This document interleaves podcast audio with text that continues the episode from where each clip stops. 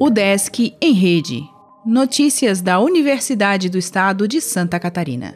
Olá, meu nome é Glênio Madruga e esta é a edição 432 do Desk em Rede. Núcleo do Leite da UDESC Oeste é apresentado para a Alesc.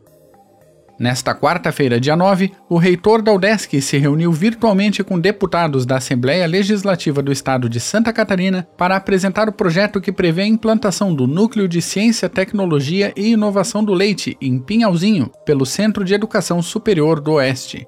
Vista como importante para consolidar Santa Catarina como um dos maiores mercados leiteiros do país, a obra do prédio poderá ser iniciada no ano que vem por meio de uma emenda de 15 milhões de reais, que será destinada pelos deputados estaduais para o DESC na Lei Orçamentária de 2021.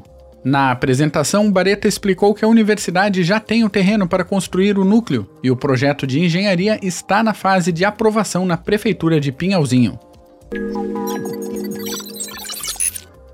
Tese de doutorado da ESAG disputa o Grande Prêmio CAPES.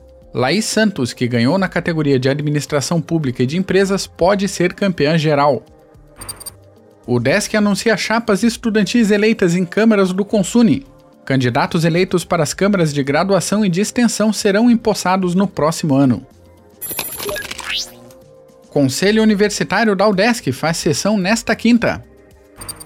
Mestrado em Engenharia Mecânica abre fase de inscrição. Jogos educacionais sérios serão tema de palestra online. Livro de docente trata do ensino de história no século XX.